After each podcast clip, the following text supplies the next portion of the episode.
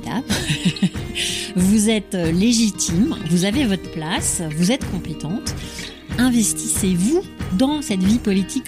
Il faut du courage pour faire de la politique, que l'on soit homme ou femme, mais je crois qu'on ne pardonne à rien nos femmes. On vient vous chercher parce que vous êtes une des pièces du puzzle qui va faire gagner. Un message qui, moi, m'a été transmis alors que j'étais jeune et que j'avais pas forcément confiance en moi. On m'a dit, Sophie, il faut y croire, toujours y croire. Quand vous doutez de vous, pincez-vous. Bonjour, je suis Laurie Théron et je vous accueille sur mon podcast Les Mariannes. Dans cette émission, que j'ai conçue pour vous aider à prendre toute votre place dans la vie publique de notre société, je reçois des femmes politiques et des activistes qui inventent le monde de demain. Pour soutenir ce podcast, notez-le 5 étoiles. Vous pouvez aussi laisser un don sur la plateforme Tipeee. Enfin, je suis évidemment présente sur les réseaux sociaux. Vous me retrouvez sous le compte Elle Marianne FR. Bonne écoute.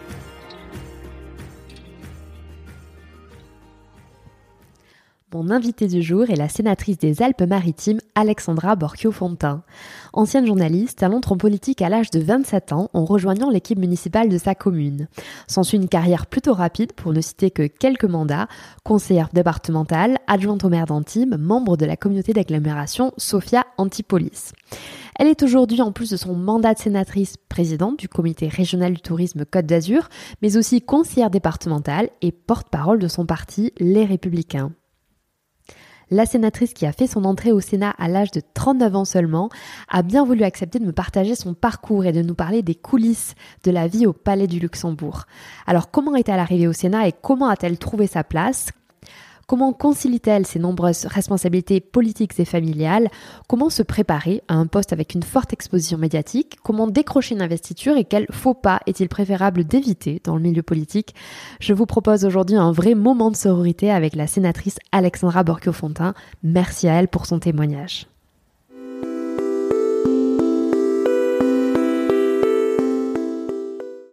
Madame la sénatrice, bonjour. Bonjour. Merci beaucoup d'être avec moi euh, sur les Mariannes et d'avoir répondu à mon invitation. Merci à vous pour l'invitation. Alors on va commencer euh, cette euh, interview avec le portrait chinois, comme je fais avec toutes mes invités. quelques petites questions légères pour qu'on puisse mieux faire votre connaissance et briser la glace ensemble. Alors si vous aviez un super pouvoir, ce serait lequel? Ah, un super pouvoir je, je, crois que je vais tomber un peu dans, la facilité, mais euh, bien sûr celui de, pouvoir euh, se téléporter parce que je déteste tellement les transports que. Et j'imagine que ça fait partie de votre vie de vous déplacer beaucoup. Exactement. Si vous aviez une heure de plus chaque jour, que feriez-vous? Je passerais du temps avec mes enfants. Et si vous étiez une devise? Euh, Crois en toi.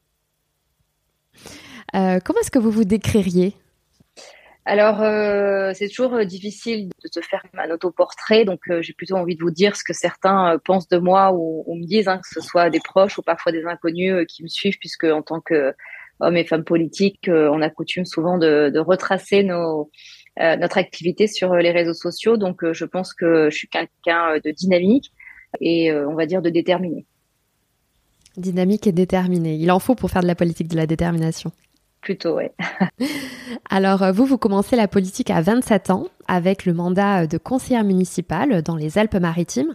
Qu'est-ce qui vous a poussé à 27 ans à franchir les portes de la politique? J'ai toujours été intéressée par euh, les coulisses de la gestion d'une commune. En tant que citoyenne, je me suis toujours quand même intéressée aux compétences d'une des collectivités en général.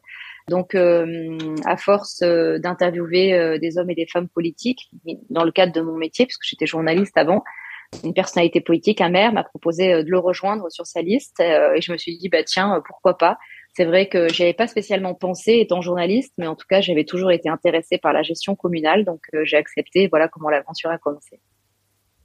Et donc après cette expérience, euh, s'ensuit un, beau parcours d'élu local, puisque pour ne citer quelques-uns des mandats que vous avez eus, conseillère départementale euh, dans les Alpes-Maritimes, vice-présidente du comité régional du tourisme Côte d'Azur France que vous présidez aujourd'hui, adjointe au maire en charge de l'économie, députée suppléante, euh, vous avez testé un peu tous les échelons.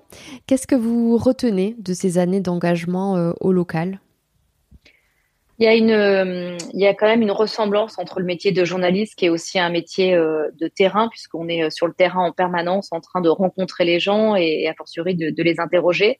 le mandat d'élu local ressemble beaucoup à, cela, c'est-à-dire que c'est un métier ou une fonction où on est en permanence au contact, enfin en tout cas on est censé l'être, sur le terrain, au contact des hommes et des femmes. Donc beaucoup d'expérience, beaucoup de belles rencontres. Euh, euh, je me rends compte aujourd'hui que le mandat euh, d'élu local est radicalement quand même différent de celui de parlementaire avec sa fonction surtout de législateur. Mais ce sont évidemment des compétences qui sont complètement complémentaires puisque moi je nourris ma réflexion au Sénat uniquement par mes rencontres, mes observations que j'effectue sur le terrain. donc voilà, c'est cette ce terrain et ces rencontres euh, humaine, bien sûr, euh, que j'ai envie de, voilà, de, souligner dans toutes ces expériences. Du coup, vous avez mis entre parenthèses euh, votre carrière de journaliste. J'imagine que quand on veut faire de la politique, ça fait partie du job aussi de mettre en parenthèse sa carrière professionnelle et de se lancer à fond. Alors, il y a deux sortes de, en tout cas, de carrière déjà politique. On peut rester élu local, être conseiller municipal ou adjoint euh, d'une petite commune tout en préservant son expérience professionnelle. Ça demande beaucoup d'organisation et de logistique, mais euh, c'est jouable. En revanche, lorsqu'on a davantage de responsabilités, comme par exemple deux mandats, donc moi j'avais deux mandats locaux, hein, j'étais adjointe au maire d'Antibes et également conseillère départementale. Euh, c'est vrai qu'à un moment donné, c'est presque des métiers, j'ai envie de dire, à, à, plein temps. Alors chacun y met, on pointe pas comme dans un travail, on n'a pas des horaires de travail sur notre contrat, mais il y a quand même un certain engagement. donc c'est quand même difficile de réussir à concilier une activité professionnelle à plein temps et l'exercice de deux mandats électoraux sérieusement. Donc c'est vrai que moi, plus j'ai pris des responsabilités dans la politique, plus j'ai réduit mon temps de travail. Donc oui, la politique, forcément, a euh, empêché ma carrière professionnelle, mais c'est un choix délibéré que j'ai fait, bien sûr. Mais en tout cas, c'est compliqué de réussir à tout mener parce que je crois que quand on est dans le tout, on est dans le rien. Donc à un moment donné, il faut faire des choix, il faut arbitrer, c'est ce que j'ai fait. Alors vous qui avez euh, cette expérience de la vie politique euh, locale, qu'est-ce que vous diriez à ceux qui s'interrogent sur la manière de décrocher une investiture? Vous, on est venu vous chercher euh, pour, les, pour les municipales, par exemple. Mais selon vous, qu'est-ce qui se joue en fait lors des investitures? Est-ce que hum, ça va être le réseau, le poids, l'ancrage qu'on a au local euh, qui compte? Alors, il y a deux choses peut-être différentes qui convient de préciser. Il y a le fait de candidater pour être sur une liste ou pour être candidat à une élection. Et puis après, effectivement, euh, il y a l'investiture, l'investiture politique, c'est-à-dire les partis politiques investissent, c'est-à-dire donnent leur soutien à un candidat. Que ce soit de toute façon dans un cas ou dans l'autre, si c'est pour euh, rejoindre une liste municipale ou pour se présenter à une élection, eh bien, moi, c'est vrai que j'ai eu la chance de pas avoir à le faire. On est toujours venu me le proposer, mais je pense que c'est à force de travail, de confiance. Euh, je pense que ceux qui sont décisionnaires observent le travail des élus et, et, voilà, et quand ils estiment que le candidat est le, a le profil adéquat pour se présenter à une élection, c'est à ce moment-là qu'ils font la proposition. Mais il ne faut pas attendre qu'on ne le propose. Hein. Il faut aussi euh, faire acte de candidature, manifester son intérêt euh, pour le mandat qu'on a envie d'exercer. Donc euh, voilà, c'est un peu un savant mélange à effectuer. Et puis pour l'investiture politique en elle-même, bah, c'est mieux quand même quand si on est adhérent d'un parti et qu'on y est militant, c'est-à-dire qu'on essaye d'apporter un peu notre pierre à l'édifice au sein de notre famille politique pour ensuite demander le soutien de notre famille politique à une élection. Vous, est-ce que vous avez eu des mentors qui vous ont guidé, qui vous ont euh, transmis les codes justement de, de ce monde-là? Je suis pas sûre qu'il hum, y a une véritable transmission des codes de ce milieu-là parce que je sais même pas si véritablement il y a officiellement des codes. Je pense qu'il faut beaucoup observer, plus observer d'ailleurs que, que parler et se les comprendre soi-même et c'est la meilleure façon justement euh, la compréhension c'est en observant ses pairs. Par contre j'ai euh, plusieurs hommes politiques qui m'ont accompagné euh, que j'observe beaucoup et qui me servent finalement un peu d'exemplarité et dont je je tire bénéfice. Donc il y a eu trois rencontres assez importantes, celle du maire Tib, Jean Leonetti, euh, ensuite euh, de l'actuel maire de Cannes, qui est David Lisnard, avec qui justement euh, j'ai travaillé pendant sept ans en tant que vice-présidente du comité régional du tourisme. Et puis il y a le député de Nice, Éric Ciotti, qui est le président de notre famille politique. Voilà trois hommes qui sont assez différents, en étant tous les trois des hommes de droite et avec un parcours remarquable, des personnalités en tout cas différentes. Et j'aime appuyer chacun dans leur euh, façon de travailler. Euh, voilà, c'est très inspirant pour moi et c'est souvent euh, quand je mène des actions, je me dis toujours qu'est-ce qui ferait les trois et j'essaye de faire la synthèse qui me correspond le mieux et, d'en sortir ces choses-là. Alors vous, vous arrivez au Sénat en 2020. Comment est-ce que vous vivez cette arrivée au Palais du Luxembourg? Alors, immense fierté, immense euh, honneur, puisque euh, quelques mois auparavant, j'imaginais pas être euh, candidate. Ce n'est pas quelque chose que je rêvais depuis que j'étais petite. Hein. On m'a proposé quelques mois avant de me porter candidate sur la liste sénatoriale dans les Alpes-Maritimes. Donc, déjà le soir de l'élection, immense émotion. Puis l'arrivée au Palais du Luxembourg, sachant qu'en plus, même si j'étais élue, j'avais jamais eu l'opportunité d'y rentrer. Donc, immense honneur, immense fierté, et puis beaucoup d'émotions justement quand euh, on arrive et qu'on monte les escaliers d'honneur, euh, voilà, qui sont très impressionnants, hein, avec ces lions qui trônent et on a l'impression qu'ils nous observent. Euh, voilà, j'ai eu l'impression, en tout cas, c'est ce que j'avais d'ailleurs confié à un journaliste de Public Sénat qui m'avait suivi du moment où j'entrais, que j'ouvrais la porte du Sénat jusqu'à mon arrivée dans l'hémicycle. Je disais que chaque marche que je montais me faisait penser à chaque étape, en fait, de ma vie depuis ma plus grande enfance jusqu'à maintenant. Donc voilà, évidemment, beaucoup d'honneur et de fierté pour moi et pour ma famille. Et aujourd'hui, votre quotidien de sénatrice, ça ressemble à quoi? Si on devait mettre une caméra euh, et vous suivre toute une semaine, euh, qu'est-ce qu'on verrait? Déjà, c'est un peu comme le métier de, journaliste, c'est-à-dire que aucune journée ne se ressemble. J'ai pas sur euh, toutes les journées qui ont lieu durant l'année, il n'y en a aucune qui est radicalement la même.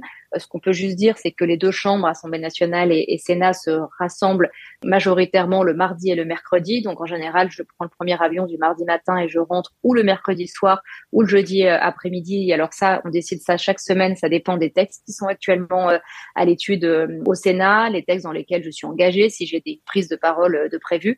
Mais enfin, on va dire deux jours et demi par semaine donc à Paris et puis le reste de temps sur le terrain, le terrain, le terrain. Euh, vous savez qu'en tant que sénatrice, on est élu par des grands électeurs qui sont très majoritairement euh, des maires et des élus. Donc euh, mon travail, c'est d'être à leur écoute, de leur apporter voilà du soutien, de l'aide, un accompagnement et puis surtout de défendre leurs intérêts au Sénat. Alors vous avez mentionné avoir deux enfants en, début de l'interview. Quelle conscience votre carrière politique a sur votre vie personnelle? Comment est-ce que vous vous organisez puisque vous n'êtes pas forcément là toute la semaine? Naturellement. Vous avez dit le, le, verbe qui est le maître mot de, de, mon existence, qui est le verbe organisé, qui est l'organisation. Je crois qu'on peut tout réussir à combiner quand on aime ce qu'on fait et qu'on est organisé. J'en suis convaincue. Donc j'ai toujours mené de toute façon des activités euh, professionnelles diverses, au-delà des deux mandats locaux que j'exerce aujourd'hui. Donc j'arrête ma carrière professionnelle, mon travail, pour pouvoir me consacrer évidemment à ces deux mandats qui me prennent d'ailleurs énormément de temps et dans lesquels je suis pleinement investie, le Sénat et mon mandat de conseillère départementale forcément, ça a un impact sur la vie de famille parce que déjà, plus de deux jours par semaine, euh, je suis pas à la maison. Donc, euh, j'ai des enfants qui aujourd'hui ont 13 et 15 ans. Alors, c'est plus des bébés, mais bon, j'ai fait mes enfants durant mes mandats. Donc, ils ont toujours connu quand même une maman qui est engagée. Euh, aujourd'hui, ils sont à un âge où ils comprennent pleinement l'enjeu, l'enjeu des mandats que j'exerce, la responsabilité aussi que j'ai. Donc, euh, ils sont compréhensifs. De toute façon, je pense que des enfants, ils râleront toujours quand ils voient leur euh, papa ou leur maman le matin partir de la maison. Je pense que si on pouvait vivre tous ensemble, voilà, moi en tout cas, les miens, ils seraient heureux. Mais ils comprennent pleinement les responsabilités. Et puis surtout, ils voient deux choses. D'abord, je suis pleinement épanouie et, donc, euh, c'est toujours bien d'avoir un papa, une maman, des parents, en tout cas, qui sont épanouis dans le cadre de leur travail. Et puis, voient aussi que je fais énormément d'efforts pour passer un maximum de temps avec eux, à part le mardi et le mercredi où je suis à Paris, et encore ce matin, vous voyez, je, j'essaie d'accompagner à l'école avant de venir. Ma priorité, c'est vraiment voilà de les accompagner, de les ramener, de passer du temps avec eux. Le week-end, on fait les devoirs ensemble, voilà, et on passe, on essaye de passer quand même pas mal de temps ensemble le week-end. Pendant les vacances scolaires aussi, j'essaye toujours, euh, dès qu'il y a un peu de suspension de temps parlementaire, pendant les fêtes de Noël ou au mois d'août, voilà, de passer aussi des moments privilégiés avec eux. Alors vous êtes une femme qui plus est jeune dans une assemblée euh, où l'âge moyen est de 59 ans et où les femmes sont 36%. Ce sont les derniers chiffres depuis les dernières élections sénatoriales de septembre. Est-ce que euh, le fait d'être une femme jeune euh, au Sénat, ça vous a posé des difficultés particulières ou pas du tout? Alors, j'ai toujours euh, défendu euh, le droit des femmes et aussi la place des femmes en politique. Pour moi, c'est important de continuer ce combat hein, qui, a, qui, a, démarré depuis euh, plusieurs décennies, mais qui surtout est rentré dans le vif du sujet dans les années 2000 quand il a commencé à avoir les premières lois sur la parité. Moi, je dois avouer que ça a plutôt été une force. Je pense que je suis de la génération, en tout cas, c'est ce que disent mes aînés, entre guillemets, que je suis bien tombée parce que je suis arrivée à un moment, justement, je suis engagée en politique depuis 2008. C'était les premières lois sur la parité. Il y a eu aussi, euh, il y a d'ailleurs toujours actuellement quand même euh, une mode au renouvellement de la classe politique. On a un président de la République qui a été élu à moins de 40 ans. Je crois que ça a quand même euh, décomplexifié euh, le sujet. Donc, euh, je pense que moi, de mon côté, ça a toujours été une force. Après, pour revenir sur le, statut de femme en politique, on se rend compte quand même encore aujourd'hui. Alors, depuis quelques années, depuis l'avènement de, de MeToo, on se rend compte quand même qu'il y a beaucoup d'efforts qui ont été faits dans le, dans le domaine public et privé, dans, le, dans, dans, dans tous ces sujets-là. On voit aujourd'hui que femmes, en tout cas, je l'espère, sont de plus en plus respectées. C'est-à-dire qu'il y a de moins en moins de, de, sexisme. Mais je me rends compte quand même que dans le cadre général, parce que c'est aussi le témoignage que j'ai, je suis membre d'un réseau de femmes élues où j'entends sans cesse depuis toujours des, des, commentaires de mes collègues. On sent quand même que quand on est une femme, euh, moi je suis arrivée au Sénat en étant une des plus jeunes, et je venais d'arriver. Bon, on a toujours l'impression de devoir en travailler deux fois plus pour avoir euh, la confiance. En tout cas, je pense que là, je suis justement, c'est l'heure peut-être de faire un bilan puisque je suis à mi-mandat, trois ans euh, d'exercice. Je pense avoir acquis en tout cas la confiance de mes collègues et euh, je pense qu'ils ne me jugent pas euh, en tant que femme, mais en tant que, que sénatrice, que femme politique, voilà, sur exactement comme les hommes. Donc non, je n'en ai pour répondre à la question, j'en ai absolument pas souffert quand j'étais au Sénat. Je pense au contraire que ça a été une chance. Alors, euh, concernant votre travail parlementaire, vous vous siégez en commission de la culture et au sein de la délégation aux droits des femmes. On revient à, ce sujet. Vous êtes euh, notamment à l'initiative avec euh, vos collègues Annick Bion, Laurence Cohen et Laurence Rossignol d'un rapport et d'une proposition de résolution transpartisane contre les dérives de l'industrie pornographique. Mettre à l'agenda un tel sujet, un peu tabou au sein d'une assemblée comme le Sénat, c'est plutôt fort de café, un peu badass. Est-ce que vous pouvez euh, nous parler des, coulisses de cet engagement? Donc, c'est dans le cadre de la délégation droit aux femmes dans laquelle je siège que nous avons euh, choisi de publier et de travailler donc sur un rapport. Nous cherchions donc une thématique. Euh, nous avions entendu, parce que nous sommes chacune des sénatrices, des sénatrices de terrain, beaucoup de sujets justement sur les violences faites aux femmes dans le cadre de l'industrie pornographique, mais aussi l'accès aux mineurs. C'est plutôt ce sujet-là sur lequel je me suis particulièrement investie en étant aussi à la commission euh, éducation euh, culture. Donc on a fait le choix de, de travailler euh, vraiment sur le fond ce sujet. C'était un sujet qui était très difficile d'accès. D'abord parce qu'il est un sujet tabou, donc c'était pas évident aussi quand on fait un rapport. Vous le savez, on, on mène de nombreuses auditions, donc il faut que les personnes puissent accepter d'être auditionnées au Sénat dans ce cadre-là. Euh, des auditions qui sont publiques, filmées, retransmises. Un sujet difficile à aborder. On a abordé à huis clos, donc ça c'était la seule qui n'était pas filmée, euh, des victimes justement euh, de violences pornographiques avec des témoignages vraiment glaçants qui nous ont toutes marquées d'ailleurs depuis cette époque-là. En tout cas, c'est un rapport qui était attendu, qui a eu énormément de retombées médiatiques, l'un des rapports d'ailleurs les plus médiatisés euh, du Sénat euh, ces 20 ou 30 dernières années, je sais plus, le, service communication nous avait fait un retour. Il a suscité l'intérêt d'abord parce que c'est un sujet tabou, vous l'avez dit, mais parce que c'est la reconnaissance aussi euh, d'un travail sérieux qui est mené par le Sénat. Donc, on a produit un rapport qui fait près de 200 pages. On a dû mener une cinquantaine d'auditions. Et d'ailleurs, on a traduit ce rapport dans une proposition de résolution qui a été d'ailleurs euh, la PPR la plus signée euh, de la Ve République dans les dans les deux chambres confondues. Donc euh, et on se rend compte aujourd'hui que depuis qu'on a lancé ce rapport, hein, ça fait presque 18 mois maintenant, il y a énormément de sujets là-dessus. Le Haut Conseil à l'égalité où je siégeais vient de publier un rapport. Une grande émission de télévision sur France Télévisions a consacré euh, un reportage aussi à ce sujet. Donc euh, voilà, le but, l'Académie de médecine également a produit un rapport là-dessus. Donc on s'est rendu compte qu'au-delà du travail et des propositions euh, et des conclusions qu'on a pu émettre, cela a donné l'envie à voilà à d'autres de travailler aussi le sujet avec tous euh, l'impérieuse nécessité et, l'objectif euh, euh, majeur qui est justement de sensibiliser les autorités, donc le gouvernement, à réguler cet accès à la pornographie aux mineurs parce que ça engrange des conséquences néfastes pour les enfants. Je dis bien les enfants parce qu'on consomme de la pornographie à partir de 8 ans, 8 ans et demi. Et aussi, bien sûr, d'améliorer les conditions des femmes de, victimes de violences pornographiques. Le fait de le dire, ça peut faire sourire certains qui ne connaissent pas le sujet en disant mais s'ils font ça, c'est qu'elles le veulent. Ben non, la plupart des femmes sont exploitées justement et c'est ce qu'on a voulu euh, démontrer, c'est ces coulisses, ces dérives que pas tout le monde a envie de voir et que nous on a essayé justement de révéler au grand public. Et c'est chose faite puisque vous avez quand même réussi à mettre un sujet euh, sur le devant de la scène et à l'agenda médiatique euh, national.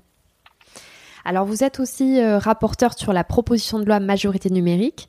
Pour revenir sur euh, les coulisses un peu et les arcanes du pouvoir, comment est-ce qu'on devient rapporteur et comment est-ce qu'on est nommé rapporteur? Qui décide ça? Et euh, par quels moyens est-ce qu'on peut se positionner pour l'être?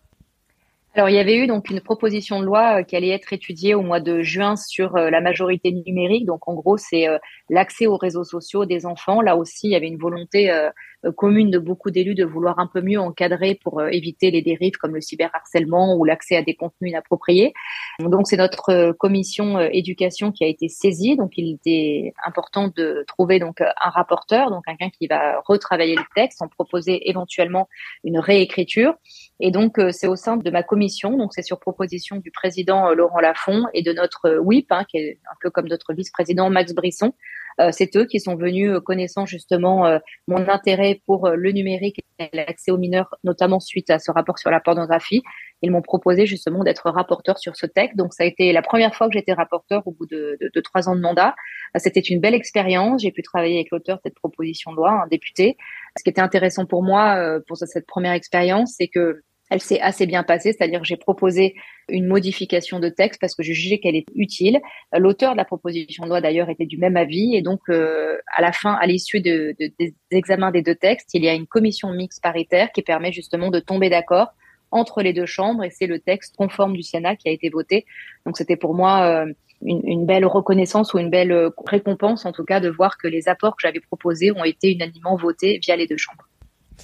Quel conseil est-ce que vous auriez aimé recevoir avant de devenir euh, sénatrice? Qu'est-ce que vous avez envie de donner comme conseil aussi aux nouvelles sénatrices euh, de votre groupe, euh, par exemple, qui viennent d'être élues ce mois-ci?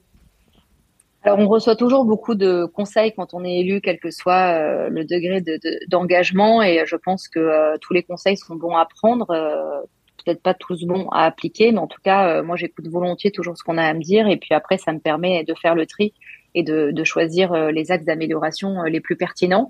Je je suis pas trop une bonne conseillère. Je, je donne pas souvent de conseils parce que finalement je trouve que les conseils sont assez euh, intimes et personnels et un conseil que je vais donner n'est peut-être pas le bon qu'une autre personne va appliquer.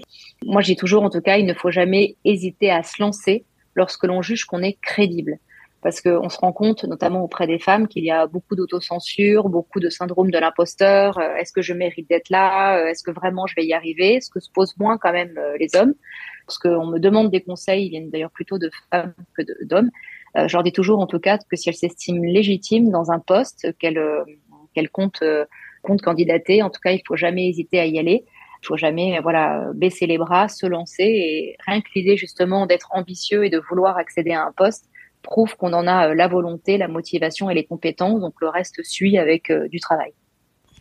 Vous n'aimez pas trop donner de conseils, mais je vais quand même vous faire parler un peu là-dessus. Euh, vous êtes porte-parole de votre parti, les Républicains. Autrement dit, l'exposition médiatique, vous connaissez. Vous êtes sur le devant, sous le feu des projecteurs souvent. Que diriez-vous à une femme qui justement euh, hésite à se lancer euh, ou à prendre un poste qui est particulièrement exposé? À quoi est-ce qu'il faut s'attendre? Comment est-ce qu'on peut se préparer justement à cette exposition médiatique? À partir du moment, euh, je pense, où on devient un élu d'une grande ville ou un parlementaire, on est tout de suite exposé. On devient une personnalité publique, donc il faut avoir les armes pour. Euh, ce n'est pas pour euh, endosser les responsabilités ou mener à bien euh, les travaux qu'on sera amené à réaliser, mais c'est surtout justement sur cette exposition médiatique. Quand on accepte d'être une personnalité publique, il faut accepter aussi les travers.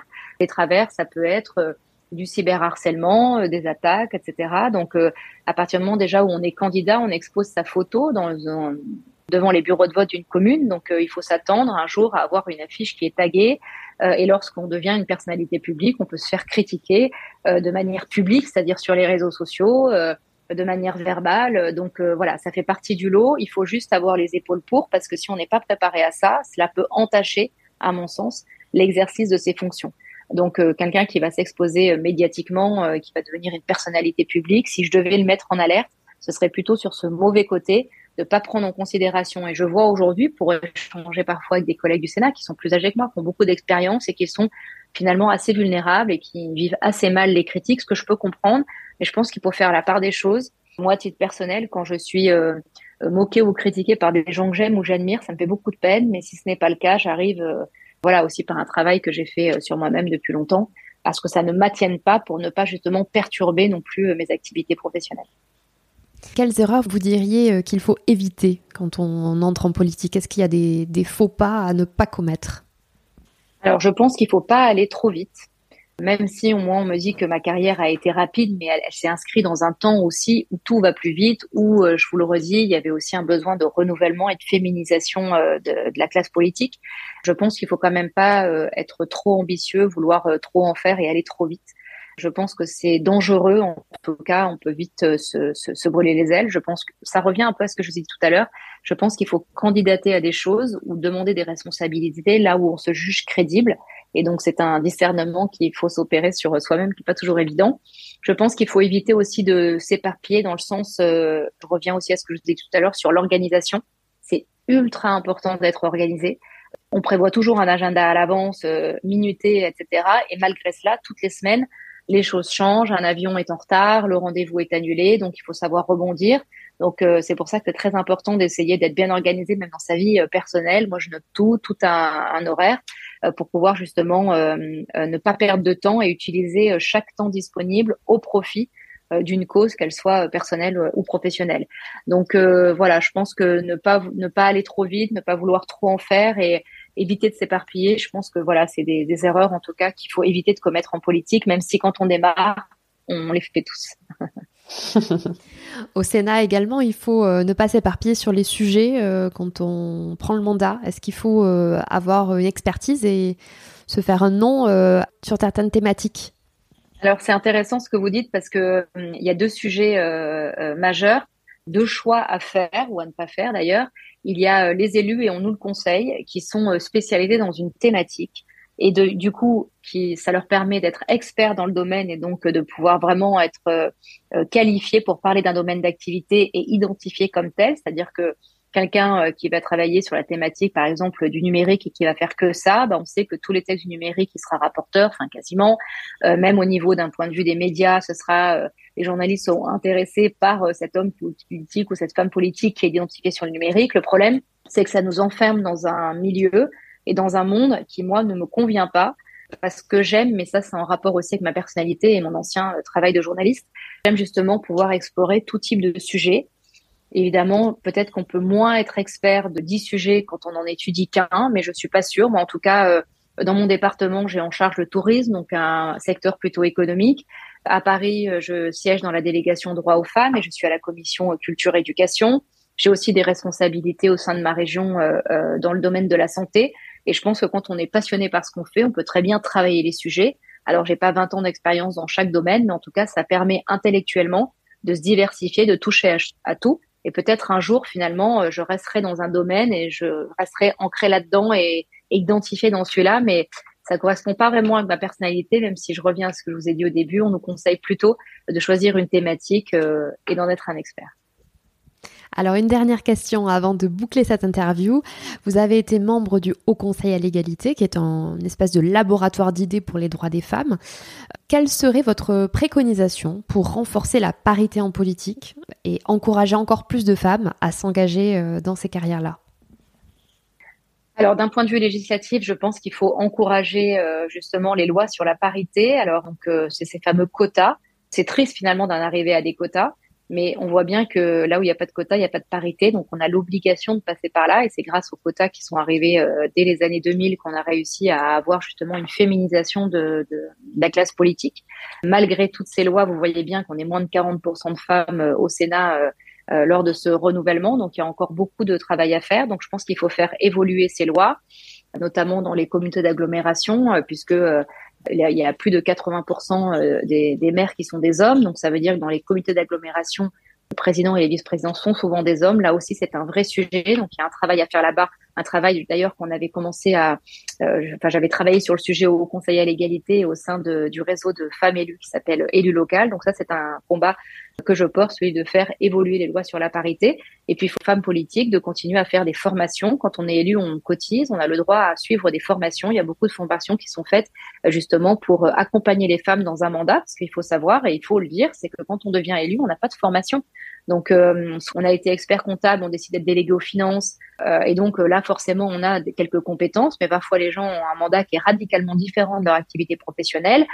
passer les formations d'usage au sein de sa collectivité, il n'y a pas de véritable formation, donc faut pas hésiter à se former euh, sur le fond, c'est-à-dire travailler euh, comment gérer un budget dans sa commune, euh, des formations sur des sujets précis, mais aussi sur la forme et sur justement la communication, comment faire un discours, comment se comporter, comment prendre la parole, comment avoir le leadership. Voilà, je pense que c'est des formations qui sont utiles et qui permettent de gagner en confiance parce que c'est pas toujours évident quand on devient élu. Beaucoup de personnes euh, souhaitent être élus et puis une fois qu'ils le sont, ils disent bah, c'est pas comme j'avais imaginé. Donc c'est important de se faire accompagner justement euh, pour pas avoir euh, voilà des mauvaises impressions. Excellent conseil.